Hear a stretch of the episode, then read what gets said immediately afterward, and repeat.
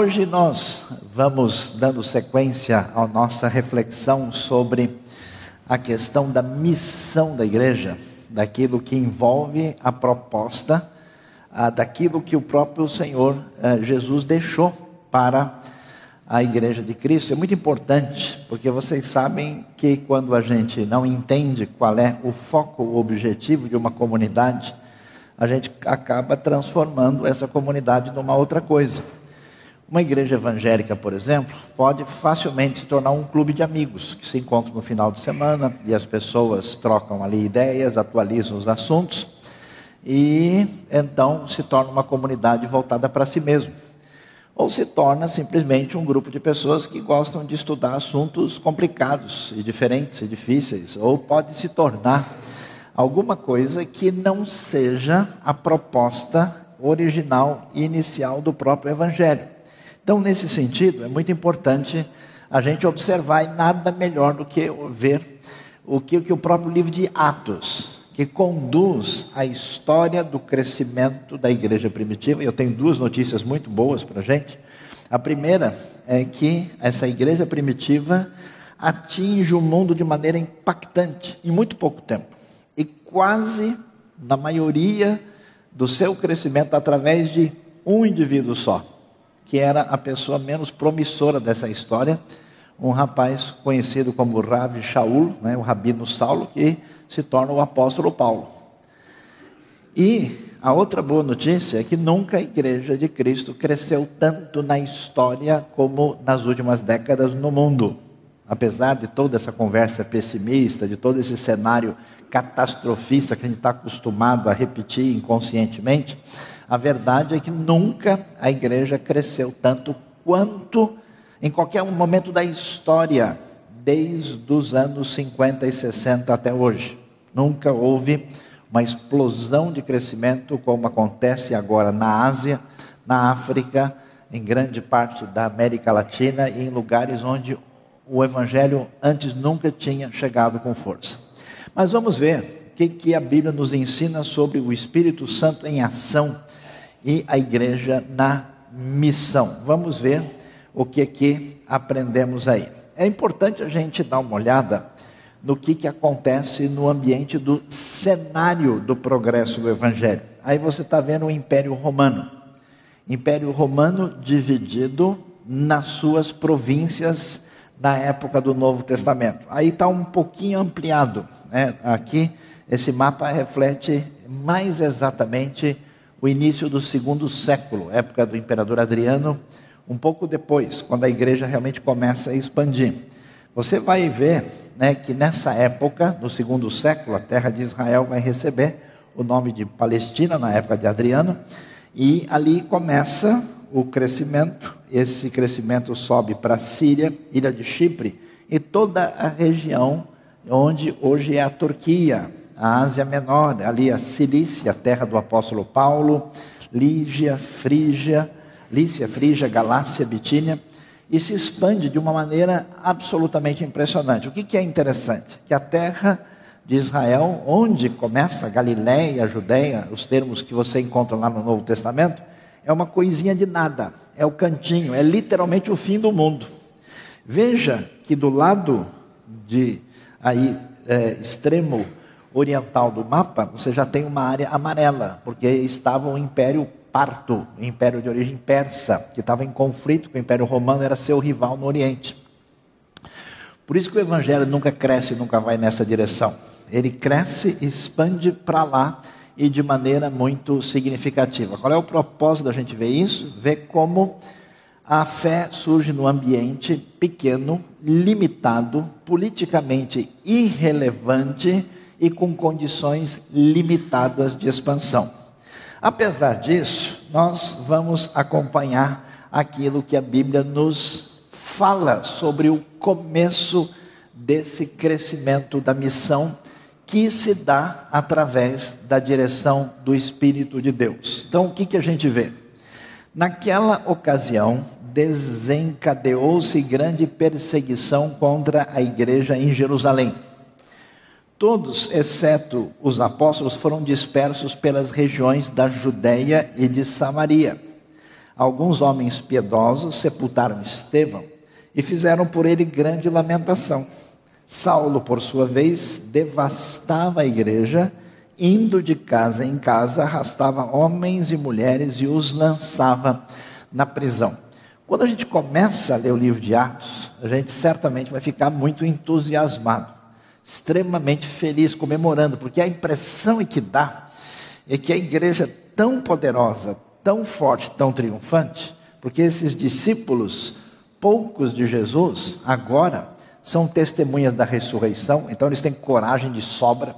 Pedro e João são repreendidos quando vão anunciar o evangelho no templo, e eles nem se importam, a gente não pode deixar de falar que, aquilo que nós temos visto e ouvido, e enfrentam com coragem. Eles já receberam a promessa de Jesus com a vinda do Espírito Santo, eles têm a diretriz do Senhor da grande comissão que eles devem proclamar a verdade do Evangelho, o perdão dos pecados, a salvação em Cristo Jesus, começando com Jerusalém, Judéia, Samaria, os confins da terra. A coisa começa assim a todo vapor, você vai ver no Pentecoste ali, quando nós temos 3 mil que recebem a fé, logo em seguida tem mais 5 mil. Então parece assim que a explosão é completa. Quando a gente chega um pouquinho mais para frente, nós vamos ver que a igreja começa a enfrentar problemas e dificuldades. Isso é interessante porque, como a gente é refém da cultura do nosso tempo, nós muitas vezes pensamos em cristianismo do ponto de vista da zona de conforto. As pessoas procuram a igreja, especialmente pensando o que a igreja pode oferecer para mim, o que eu ganho nesse envolvimento o que, que vai ser favorável para mim, para minha família, em que medida eu sou servido. A igreja é um grande buffet, assim, né? É, é, não tem o fogo de chão, né? então é o fogo do céu. Né? Vamos ver se os garçons passam para trazer as melhores carnes para a gente. Quando a proposta do Novo Testamento, é uma proposta um tanto quanto complicada, ela diz o seguinte: se envolver no corpo de Cristo sempre dará problema.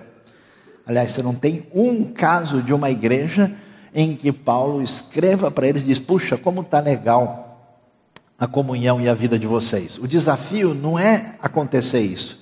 O desafio é como é que a gente convive e realinha a nossa vida diante dos desafios dessa relação comunitária que sempre será um desafio para o nosso perfil naturalmente egocêntrico. E essa situação é tão complicada que mal o pessoal está comemorando, você tem a história de Ananias e Safira acontecendo logo em Atos 5, quando você acha que só vai ter né, sombra e água fresca na história da igreja primitiva. E quando a gente acha, bom, pelo menos tem problema aqui dentro, lá fora está tranquilo. Aí começa uma perseguição intensa. E a coisa chega a ser irônica. Por quê? Porque o Deus que é todo poderoso, o Deus que ressuscitou a Jesus Cristo dentre os mortos, o Deus que é o Senhor da história, o Criador dos céus e da terra, autor do plano de redenção, atenção, não impede que a igreja seja perseguida e não impede que Estevão seja morto. Essa situação cria uma dificuldade tal que começa uma grande perseguição contra a igreja em Jerusalém. E aí todo mundo começa a fugir, a correr, a correr. Só os apóstolos não fogem. E a gente pergunta por que, que eles não fogem? Está vendo? Exceto os apóstolos no versículo 1. É muito provável que os perseguidores, que são os líderes é, religiosos do status quo, daquele ambiente ainda ligado ao templo, é o tipo de religiosidade que Jesus confronta no seu ministério, a, gente vai encontrar uma atitude que é a seguinte: se eles perseguem os apóstolos e acontece uma coisa séria, gera um tumulto. Então eles têm medo dos romanos. Pode ser que as autoridades entrem aqui e criem o maior problema para a gente, então vamos pegar leve, não vamos mexer com peixe grande, né? porque isso dá problema. Então vamos mexer com peixe pequeno. Vamos atacar o pessoal e os maiores a gente não vai interferir. Então, é, Estevão é, aí como nós vemos, sepultado, eles lamentam por ele e o texto ressalta o papel na perseguição daquele que depois vai ser o grande divulgador da fé, o maior missionário da história, que é o apóstolo Paulo, a coisa começa a ficar difícil. Eles estão indo de casa em casa, arrastando homens e mulheres e lançando na prisão. Aí, na sequência, o que, que acontece? Olha que coisa interessante. O texto diz: os que haviam sido dispersos pregavam a palavra por onde quer que fossem. Quer dizer, eles estavam em Jerusalém. E aí começam. Eles vão descer na região de quem vai para Jericó, para o Mar Morto, vão descer para a área do litoral, vão subir pela área montanhosa que vai dar na direção de Samaria. A gente já vai ver isso com clareza. Indo Filipe, aí aparece um primeiro nome dentro dessa situação de perseguição para uma cidade de Samaria, ali lhes anunciava o Cristo. Quando a multidão ouviu Filipe e viu os sinais miraculosos que ele realizava, deu unânime atenção ao que ele dizia. Os espíritos imundos saíam de muitos, dando gritos, e muitos paralíticos e mancos foram curados. Assim houve grande alegria ah, naquela cidade. É muito significativo e valioso entender que a igreja de Jesus no Novo Testamento está totalmente ligada com aquilo que é chamado de direção do Espírito Santo. Quer dizer que o Espírito de Deus, Jesus vai deixar bem claro que ele vai e ele envia o Espírito, e esse Espírito vai ser o condutor da caminhada da igreja na história da redenção. Inclusive, todo mundo que é de fato convertido, que recebeu Cristo na sua vida, ele recebe esse Espírito Santo. Esse Espírito Santo dá dons àqueles que são filhos de Deus e a diretriz, a ordem do Novo Testamento é que os verdadeiros cristãos busquem o enchimento do Espírito, aquilo que está claro em Efésios capítulo 5, versículo 18.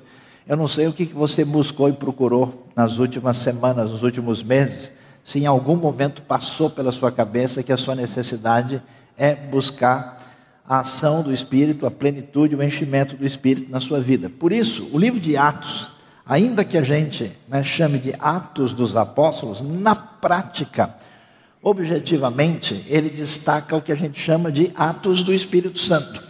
E o Espírito Santo não é uma energia. No nosso ambiente assim muito místico e mágico, o pessoal acha né, que o Espírito Santo é uma eletricidade, assim, né, é uma espécie de de força mágica superior, tem que tomar um cuidado muito grande para separar aquilo que o Evangelho define com relação ao poder espiritual, à ação espiritual de Deus e o mundo mágico e místico. Você pode entender isso, por exemplo, quando você lê Lucas 18 e a gente vê a história da mulher que tinha hemorragia. E ah, ela toca na veste de Jesus. E aí ela é curada. E a pergunta é: será que a veste de Jesus, a gente pode cortar um pedacinho dela e dividir para as pessoas para serem curadas? A veste não cura ninguém. Que se curasse a veste pela veste, todo mundo que encostava, né? Tanto é que Jesus pergunta: quem me tocou? E aí os apóstolos, os discípulos ficam: como assim quem tocou? A pergunta é: quem não tocou? Está todo mundo empurrando. Aqui é o metrô da Sé, às seis da tarde. Está todo mundo no mesmo vagão. Está um empurra, empurra aqui. Como assim quem me tocou? Ou seja, não foi a veste que curou, mas foi a fé que foi expressada pelo toque intencional de quem crê. Da mesma maneira, a gente não pode pensar no Espírito, por causa da linguagem bíblica de enchimento do Espírito, por causa dessa ideia da, do poder, no dinamis do Espírito, muita gente esquece que o Espírito é uma pessoa, não se pode entristecer o Espírito. O Espírito Santo de Deus é o próprio Deus na vida do discípulo de Jesus. Então, Atos começa com esse Senhor Jesus ressurreto que promete o dom do Espírito aos discípulos. No dia do Pentecostes, o Espírito veio sobre a igreja com poder e passa a ser. É isso que é uma coisa importante. Na obra missionária, a gente pode muito bem ver que existe o que a gente chama de direção do Espírito, diretriz. O Espírito sopra a lugares do mundo que permaneceram fechados durante muito tempo. De repente, a coisa abriu, estourou, explodiu. E ninguém segura, porque é o momento do sopro e do poder do Espírito de Deus agindo naquela região.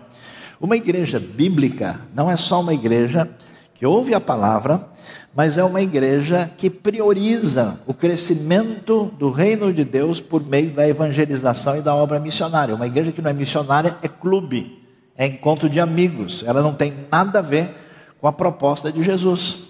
Então, nesse sentido, o Espírito vai dirigindo e aqueles que estão sintonizados com o Espírito são levados a atuar na direção daquele ambiente onde Deus começa a agir conforme os seus propósitos. Você vai ver o livro de Atos, você vai ver que toda vez que acontece alguma coisa, na direção missionária, é o Espírito que direciona, é o Espírito. Se uma igreja não tem diretriz missionária, não ouve a voz do Espírito. Então o Espírito vem. E nesse ambiente é muito interessante, porque Filipe vai levar o evangelho para Samaria. E a igreja em Jerusalém depois vai enviar Pedro e João para orar para aqueles convertidos, por aqueles daquele lá de Samaria, que recebam o Espírito Santo já que o Espírito atingiu primeiro os judeus crentes, agora samaritanos crentes, depois vai atingir gentios crentes, para que todos entendessem que no Espírito nós temos a unidade dentro do mesmo corpo em Cristo Jesus. E finalmente aqueles que estavam no meio do caminho, discípulos de João Batista, que nem tinham entendido ainda o Evangelho, aqueles que estão assim, né? no cruzamento na fronteira entre a primeira e a segunda aliança e que recebe o Espírito, conforme o relato que está em Atos 19. O que é que a gente vai descobrir? O livro de Atos é arrumadinho, organizado, estruturado de uma maneira fundamental. Porque Atos 1,8 diz o quê? O Evangelho tem que atingir Jerusalém e Judéia, Samaria e depois confins da terra. Uma igreja deve preocupar com a evangelização e a missão na sua própria localidade. A nossa Jerusalém, a nossa Judéia. Porque tem cristão que é assim, né? fala, fala, falou em fazer uma missão, uh, talvez num lugar longe, ele apoia. Se for do bairro dele, aí não, aqui não precisa. Não sei de onde ele tirou essa ideia, de Atos que não foi. Então, essa missão imediata, né, que é a missão nossa local, a missão mais expandida, que é Samaria, que envolve o alcance do nosso estado, do nosso país e até os confins da terra. Em Atos é dividido direitinho.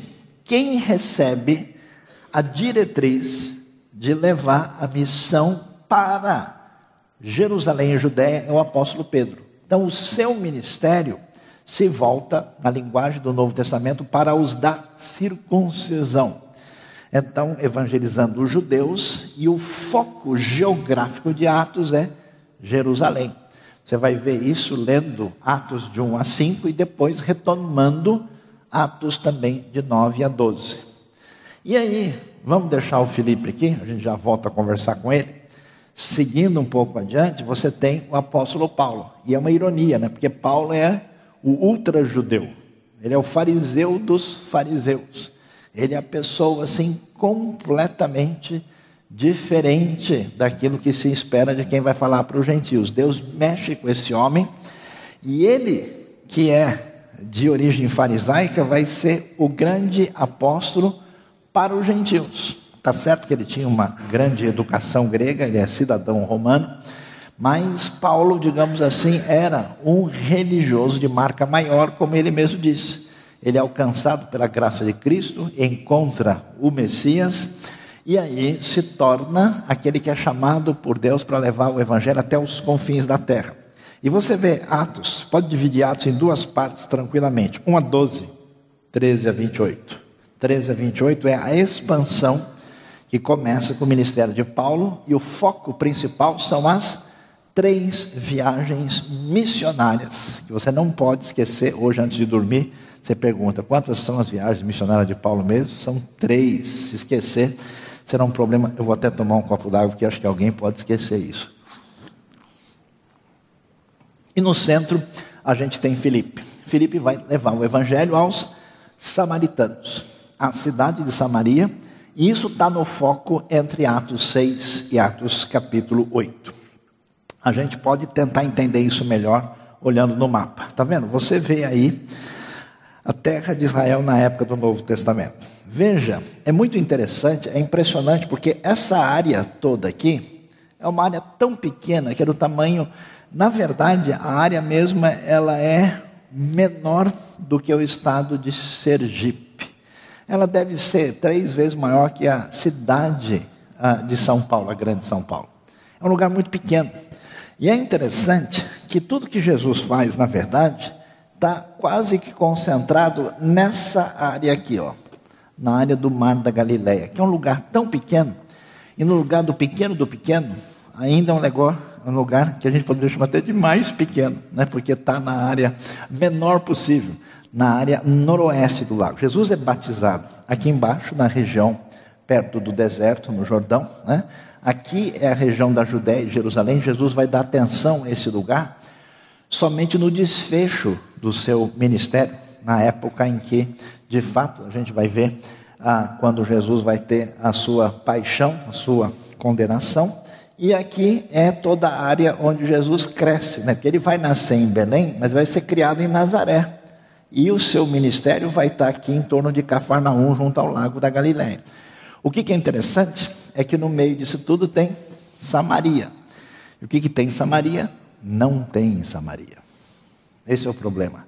Samaria é o lugar que ninguém vai. É o ó do Borogodó. É o lugar mais complicado. A gente pode, até lá no lugar mais terrível, conversar com o espírito mal, mas para Samaria a gente não vai. O samaritano, quem é o samaritano? O samaritano é um povo que é o povo mais detestado naquele ambiente étnico e religioso. Por quê? Porque os samaritanos são descendentes de uma mistura que os assírios fizeram, quando os assírios invadiram a terra no século VIII, no ano 722, para eles dominarem um povo, o que, que eles faziam? Eles misturavam diversos povos, porque o povo não entendia um ao outro, não conseguia fazer complô, não conseguia ah, organizar revolta, então eles faziam uma mistura danada. E surgiu uma mistura de israelitas com outros povos. Eles pegavam povos conquistados de outros lugares, jogavam ali, pegavam os israelitas, jogavam lá e faziam uma bagunça danada para tentar uh, manter a hegemonia. Os romanos faziam isso também. Faziam uma política de jogar um povo contra o outro. Né? Aí, nesse cenário, os samaritanos desenvolveram um povo próprio com uma religião diferente. Essa religião ela considerava a lei de Deus, a Torá, como referência, mas só que eles fizeram algumas mudanças, algumas modificações. E, portanto, eles viraram como se fosse assim uma espécie de seita do judaísmo, um grupo que saiu, que afastou. Como eles eram misturados e eles tinham outras propostas religiosas, a samaritano era um xingamento, era uma relação de oposição e eles lembra que João 4, que Jesus vai passar lá em Samaria, e a Bíblia diz que era necessário passar por Samaria. Sabe por quê? Porque ninguém punha o pé lá. Ninguém se contaminava. O sujeito ia da Galileia para Jerusalém, o que, que ele fazia? Ele saía daqui, descia pela beira do rio, vinha por aqui e subia. Passar por aqui, de jeito nenhum. Ninguém nem chega perto. Por isso que a gente entende quando Jesus diz, né, a, a famosa história lá do, do, bom samaritano, né, que aquele indivíduo, né, que ah, foi lá socorrer o homem que tinha sido assaltado, quando ele diz e era um samaritano. É como a gente ouvisse num grupo de evangélicos, então era uma vez, né, ah, um sujeito que foi assaltado e aí passou um pastor, um grande reverendo, depois passou um ministro de música, né, é, diretor do louvor, e depois passou um macumbeiro. E aí termina então, e aquele que fez tudo certo era um macumbeiro. Imagina só o cara ouvindo um negócio desse. É assim que a coisa soava. Então, o que, que a gente faz? A gente faz o que muita gente faz no mundo. A gente evangeliza todo o planeta Terra. Mas Samaria, nunca. A gente não vai fazer nada nessa situação. Nesse ambiente complicado, nesse ambiente difícil, e aí que vem uma coisa para a gente pensar. Ah, como a gente está acostumado com a ideia que tudo que Deus faz é para deixar a gente de maneira mais confortável, Deus, eh, ele fez curso de etiqueta no Educandário de Paris, então ele não incomoda ninguém, né? ele sempre dobra o guardanapo para oferecer para você. Ah, a gente não está preparado para a ideia de que a ação do próprio Espírito não só permite, como possibilita a perseguição.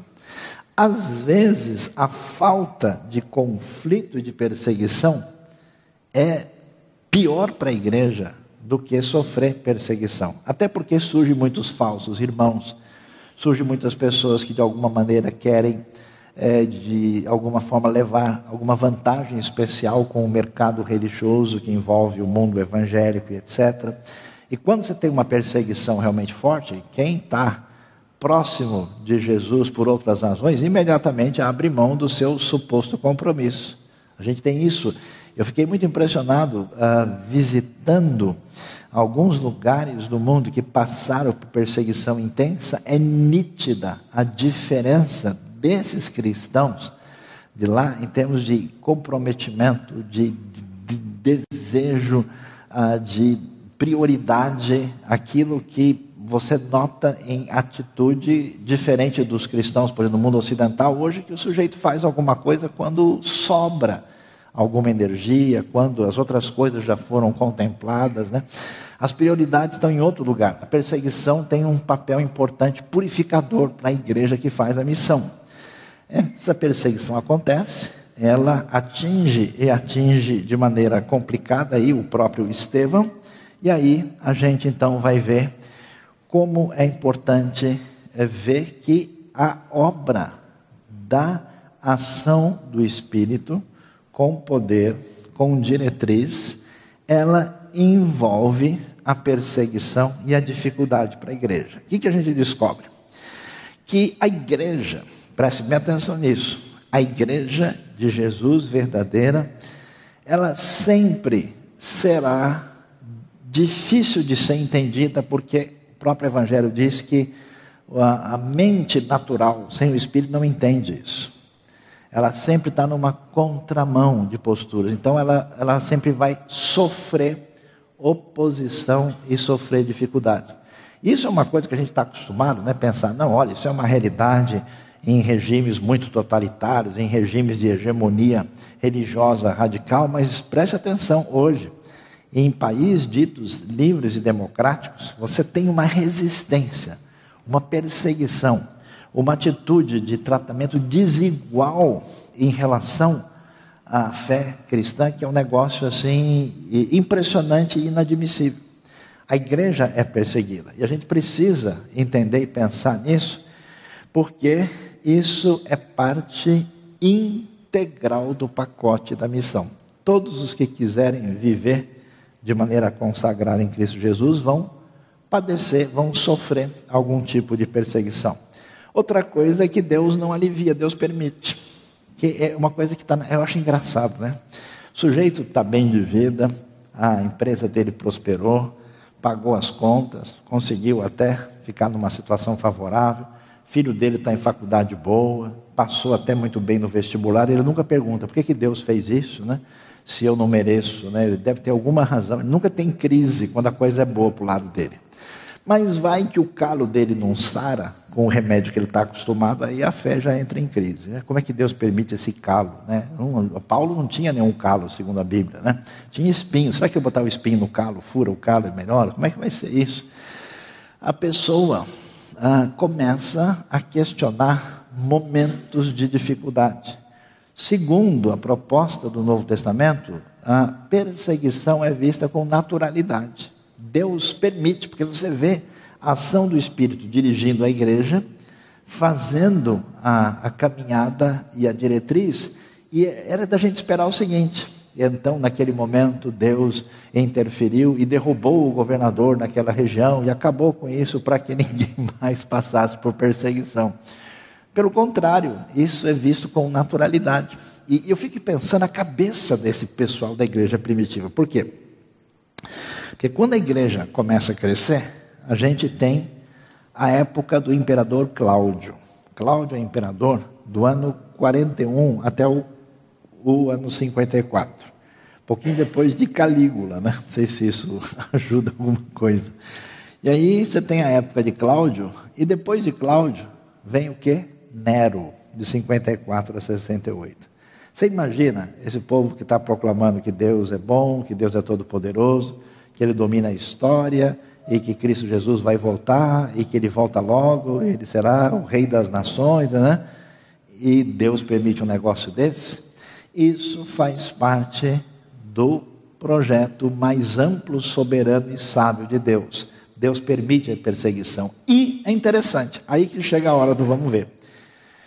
Perseguição faz bem para a saúde da igreja. Perseguição traz crescimento. O pessoal tem uma atitude muito sonhadora. Ah, porque a igreja é primitiva. Ah, se nós tivéssemos naquele tempo do livro de Atos e tivéssemos na igreja primitiva, onde tudo era lindo e maravilhoso, não tinha os problemas de hoje. A igreja primitiva, atenção, não saiu do lugar. A ordem do Senhor em Atos 1:8 era que eles já fossem na direção de cumprir a missão. Já era para o pessoal ter saído para Samaria e para outros lugares, mas estava todo mundo onde? Em Jerusalém. O que, que a gente tem no nosso povo de hoje? Síndrome de Jerusalém. Ficar junto com o povo de Deus, ouvir uma mensagem no domingo, de vez em quando ajudar de alguma maneira, sem entender qual é a real necessidade da igreja. Jesus disse o seguinte: Eu vou ali e já volto. Lição de casa está aqui. Faça favor de terminar. E pessoal, a lição de casa não é tão complicada. A lição é anuncie isso para que todos os povos, línguas e nações ouçam. Nunca, até hoje, a igreja conseguiu fazer isso. A esperança é agora nesse século. Essa foi a lição que ficou. E a gente mudou a proposta do Evangelho, por isso é que Deus tem que chegar junto. Deus dá uma força, né? Tá difícil, você não quer entrar no trem? Então, pera um pouquinho. Op, deu um... Ah, entrou, que beleza, que legal, agora vai. Aí, o foco, que é a missão da igreja, aparece. Por isso, a perseguição é parte daquilo que acontece na igreja primitiva e ela é vista de maneira positiva na direção da expansão do Evangelho. Ninguém se mexeu. Agora deu vontade de pregar. Olha como ficou fácil. Curso de homilética expresso. Que beleza. Os que haviam sido dispersos pregavam a palavra por onde quer que fosse. Eu fico imaginando que esse pessoal saiu como? Corre lá em casa, pega lá o que você puder, a sua bolsinha com dinheiro, mochilinha e vamos embora.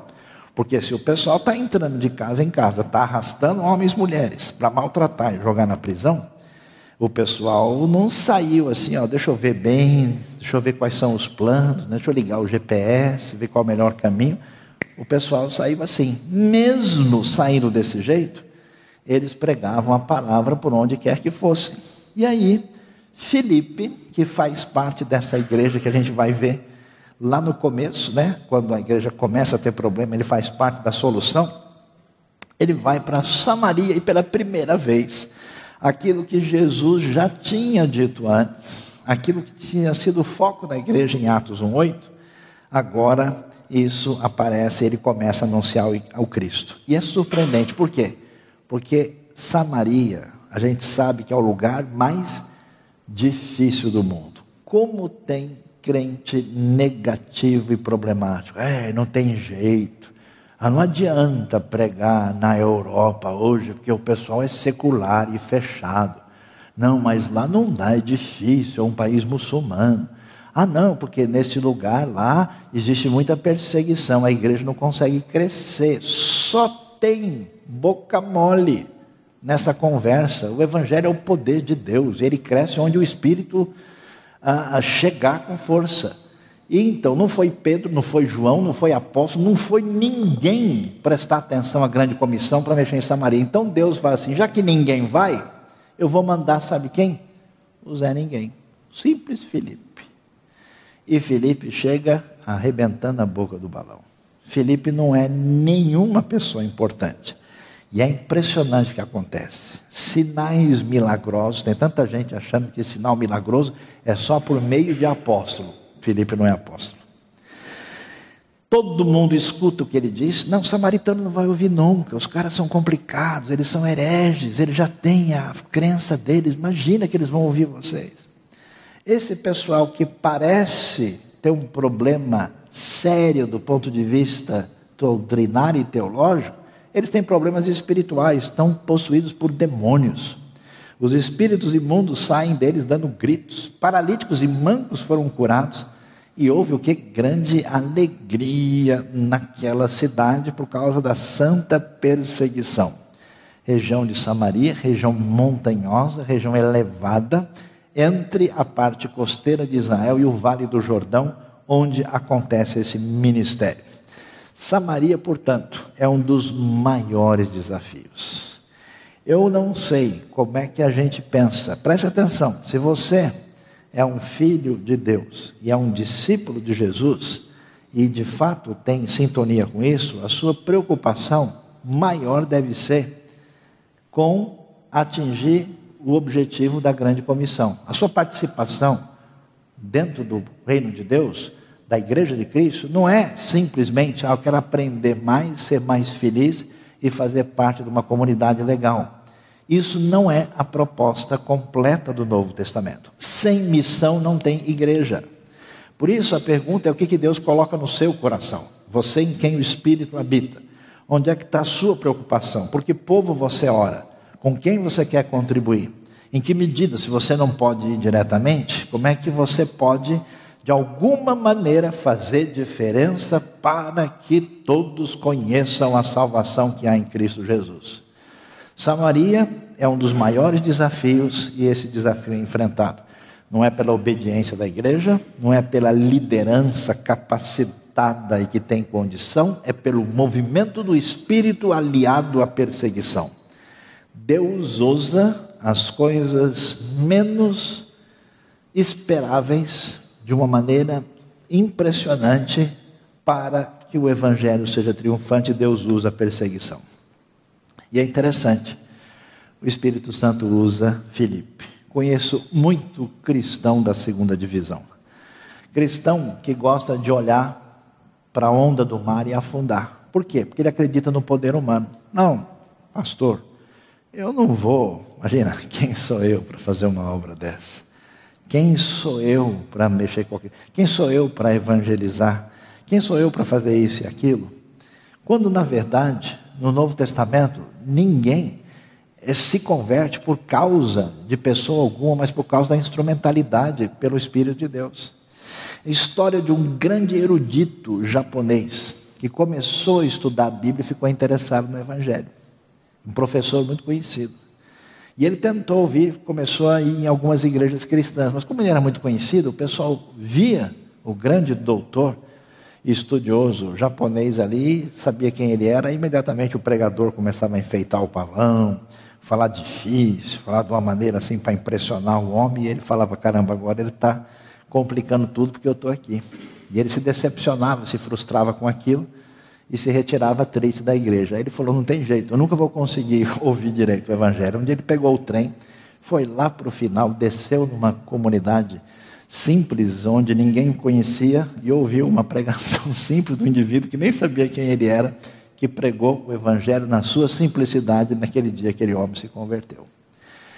Portanto, o Espírito Santo usa, e eu tenho ficado impressionado, eu tenho visto cada pessoa que a gente descobre depois que são pessoas relevantes na nossa classificação humana e que se converteram, que ouviram o Evangelho nos lugares e por meio de pessoas de maneira mais inusitada possível. Por quê? Porque a glória pertence a Deus, a obra do Espírito de Deus, e para encarar Samaria basta um simples Felipe. Felipe não é apóstolo, Felipe não é dos mais importantes, ele não faz parte da liderança maior da igreja de Jerusalém, ele é o pessoal que arrasta a caixa.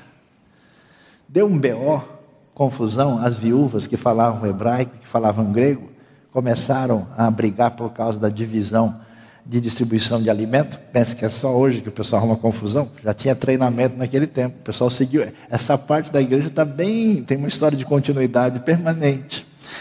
E elas se desentenderam e aí arrumaram os apóstolos. Falou: a gente não pode deixar de cuidar do mais importante que nós temos, que é a palavra e a oração essa atividade deve ser exercida por outros. Então, em Atos 6, eles escolhem, e um deles é Filipe.